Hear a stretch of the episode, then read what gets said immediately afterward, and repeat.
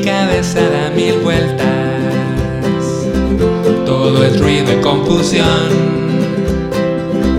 Pero si miro con claridad y escucho al corazón, algo fresco y diferente surge en mi interior.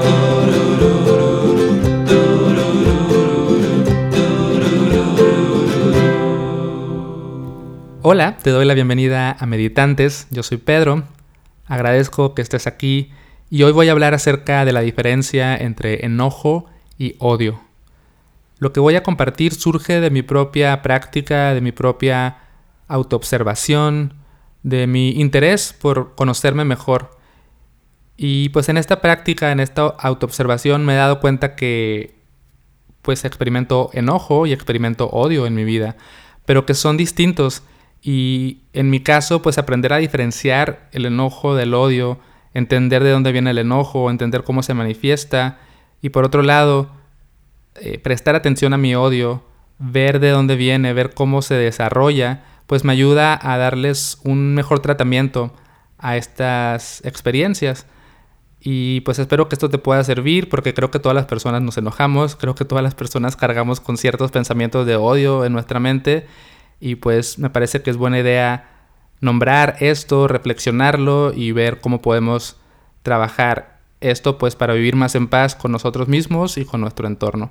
Entonces, antes de, de reflexionar un poco acerca de esto, quiero leer un texto que prácticamente dice todo lo que pienso. Quizás después de leer el texto complemente con algunos comentarios extras, pero me parece que el texto por sí solo ya explica bastante. Entonces aquí va este texto que escribí para mi blog que se llama el problema no es mi enojo, sino mi odio. Estoy aprendiendo a diferenciar mi enojo de mi odio. El enojo es una emoción que intenta comunicarme algo. El odio es una historia que me hace daño. El enojo surge para decirme cosas como, esto me importa, esto es injusto, aquí hay que poner un límite. El odio teje ideas en mi cabeza.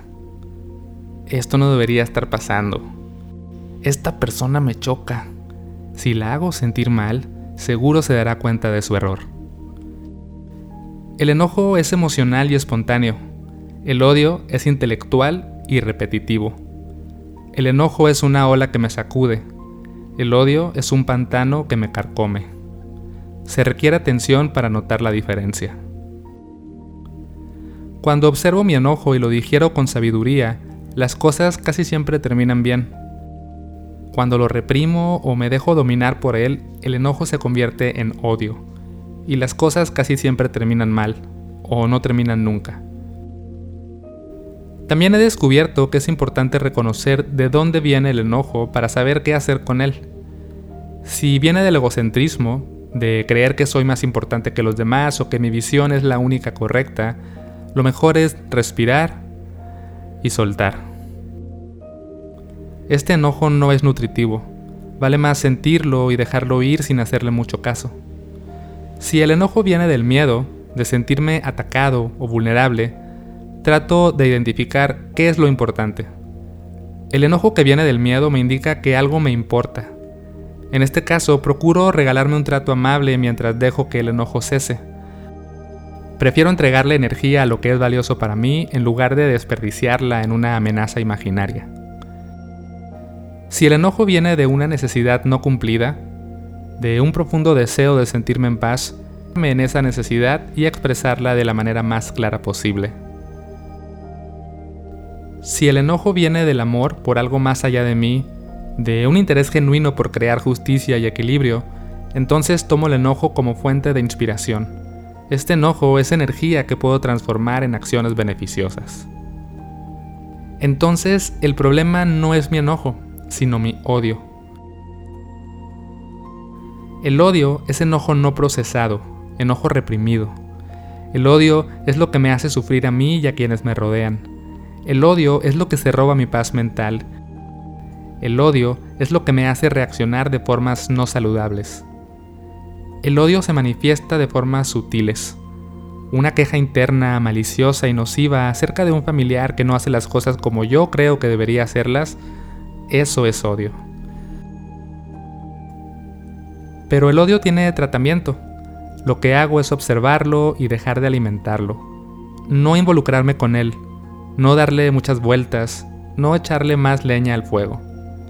Y de ser posible, encamino mis pensamientos a lugares más bellos, al amor, a la compasión, a la generosidad, a la ecuanimidad. Estoy aprendiendo a diferenciar mi enojo de mi odio, porque sólo así seré capaz de vivir en paz conmigo mismo, con mi entorno y con la vida. Se requiere de paciencia, práctica y mucha autoobservación.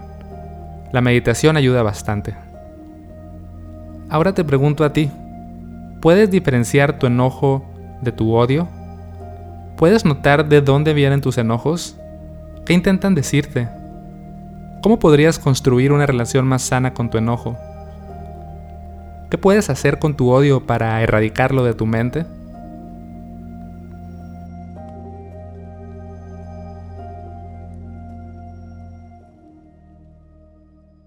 Ese es el texto que escribí, espero que te haya gustado, espero que resuene contigo. Y ahora quisiera profundizar o quizás extenderme más en algunas reflexiones ¿no? acerca del enojo y el odio. Por un lado, acerca la diferencia entre enojo y odio. Pues creo que el, enojo, como lo dice en el texto, es más espontáneo, es más corporal, es más sanguíneo, es más visceral el enojo me parece que es como una llama que se enciende, ¿no? Algo ocurre, alguien dice algo, me entero de tal cosa o algo, está pasando en mi vida, un suceso, entonces se enciende la, flama del enojo en mi cuerpo, ¿no? Lo puedo sentir, puedo sentir la emoción y, ya después veré qué hago con ella, ¿no? Por otro lado, el odio lo veo más como un incendio, ¿no? Un incendio en mi cabeza. Una vez que se enciende la flama del enojo, si no apago la flama o si no le doy su tratamiento, si no cuido esa flama del enojo, entonces ese enojo se empieza a, a esparcir, ¿no? Se empieza a convertir en odio. Esa flama se empieza a convertir en narrativas mentales, en pensamientos, en discursos, en, en todas esas historias que me empiezo a contar en mi cabeza. Entonces empiezo ya a juzgar más a las personas que me hicieron enojar, empiezo a planear mi venganza, empiezo a darle una y otra vez vueltas a las mismas cosas y, se, va, se va acrecentando esto, ¿no? Entonces mi perspectiva de la vida ya cambia, o sea, mi visión ya está nublada por el odio. Es decir, si una persona hace algo que me produce enojo, en ese momento yo puedo tomar acción, eh, ya sea expresar mi enojo, claro, de una manera sana, o ya sea soltar ese enojo. Pero si no hago nada, con ese enojo, si lo reprimo o si dejo que el enojo me domine, entonces empieza a surgir el odio y mi visión acerca de esa persona ya está eh, sesgada por el odio. O sea, en mi mente ya hay una construcción acerca de por qué esa persona es la peor persona del mundo, ¿no? Y probablemente todas las personas que se parezcan a esa persona las voy a empezar a juzgar bajo mi mismo odio. O sea, el tema, por ejemplo, del racismo, me da la impresión de que es odio, ¿no?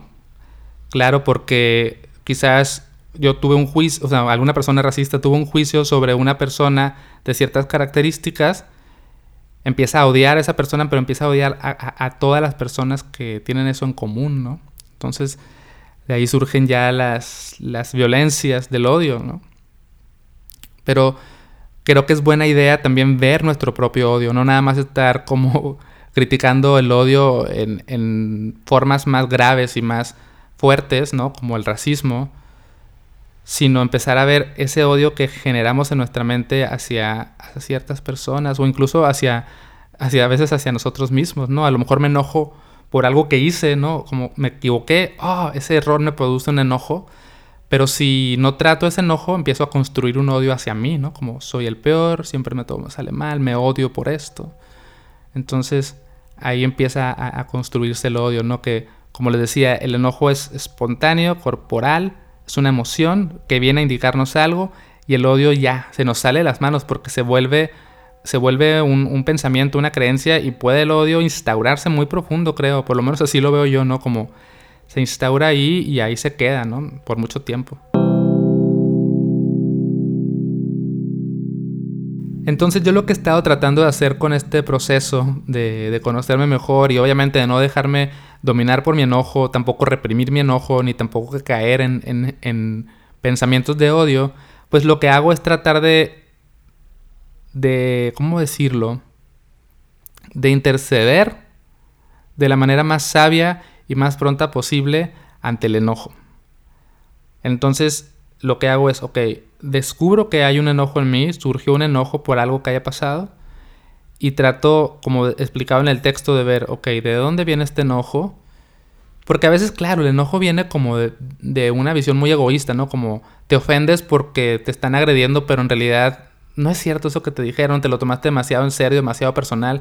Es un enojo que dices, ah, esto, este enojo solamente viene del ego, entonces puedes como, ok, lo, siento, está ahí y, dejo que cese, porque también el enojo es espontáneo, o sea, es, tiene corta duración si le damos su tratamiento, ¿no? O sea, como, ok, me enojé y ya, ya está, o sea, se me pasa, si respiro, si, si suelto, ¿no?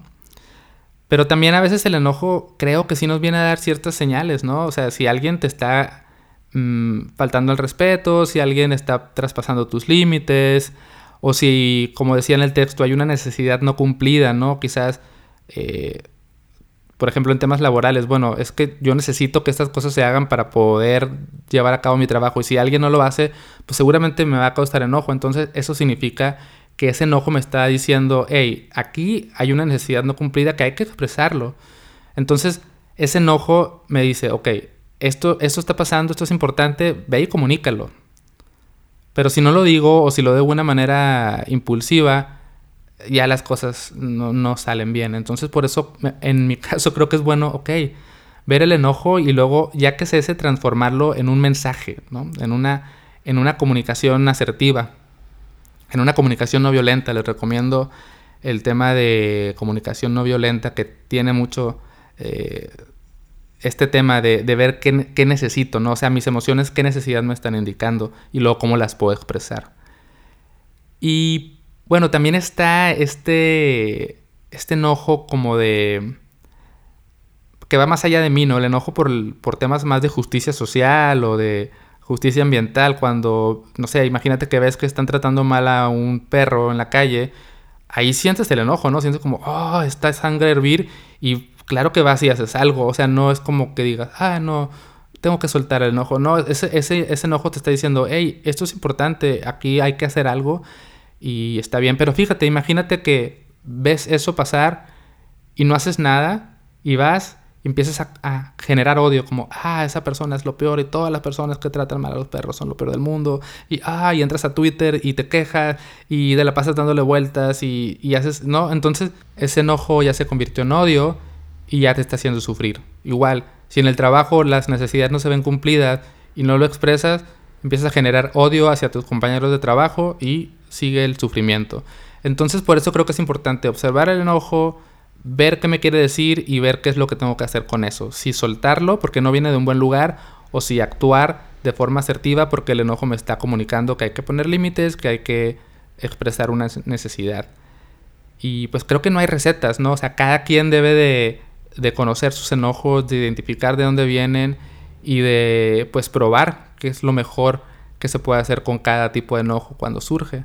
Sin embargo, si bien no hay recetas, sí hay una práctica que me parece que es esencial para esto, que es la práctica de sentarte a prestar atención a tus pensamientos, a observar tus emociones, en otras palabras, la meditación. O sea, es que no es hasta que te sientas a meditar, a observar tu mente, a observar tus emociones, a observar cómo se manifiestan las emociones en el cuerpo, a regresar una y otra vez al momento presente, hasta ese momento es que empezamos a desarrollar esta capacidad de, ah, de darme cuenta.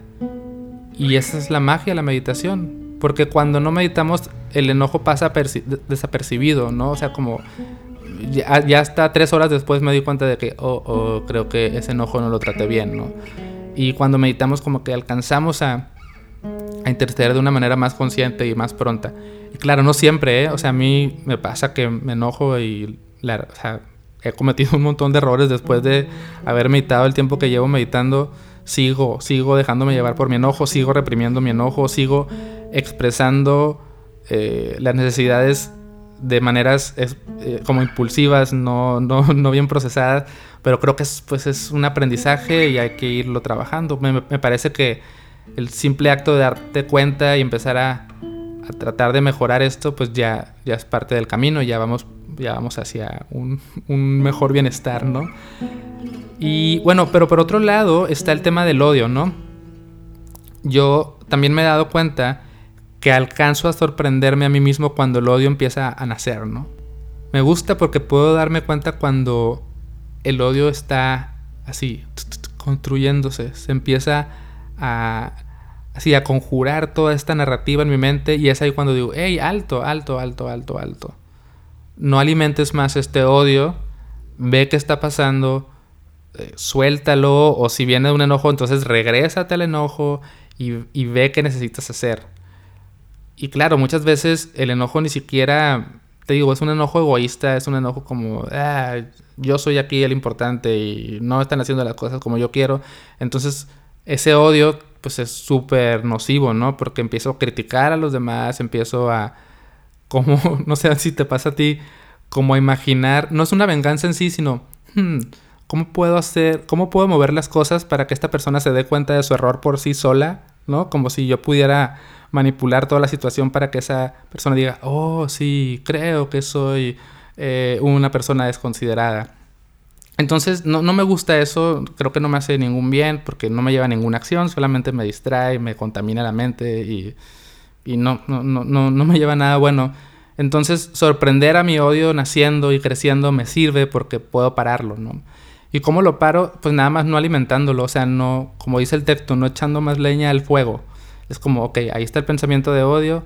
No, Pedro, no te vayas por ahí, regresa a tu respiración, a lo que estás haciendo, o ponte a pensar en algo más bonito, ¿no? O sea, corrige tu pensamiento, llévalo hacia la compasión, hacia, hacia el equilibrio, hacia lo que para, eh, para mí en ese momento sea mejor.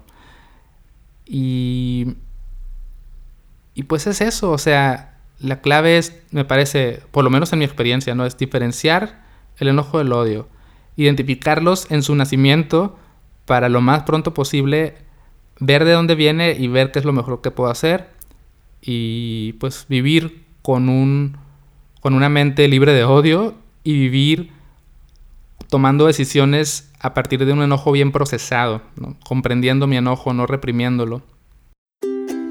Y bien, eso es lo que quise compartir hoy. Espero que, que resuene contigo, que te parezca interesante, eh, me gustaría saber qué piensas, si, si te identificas, si eso te ayuda de alguna manera, o también saber si piensas distinto, si en tu experiencia eh, el tema del enojo y el odio es diferente o si lo ves desde otra perspectiva, me encantaría también saberlo.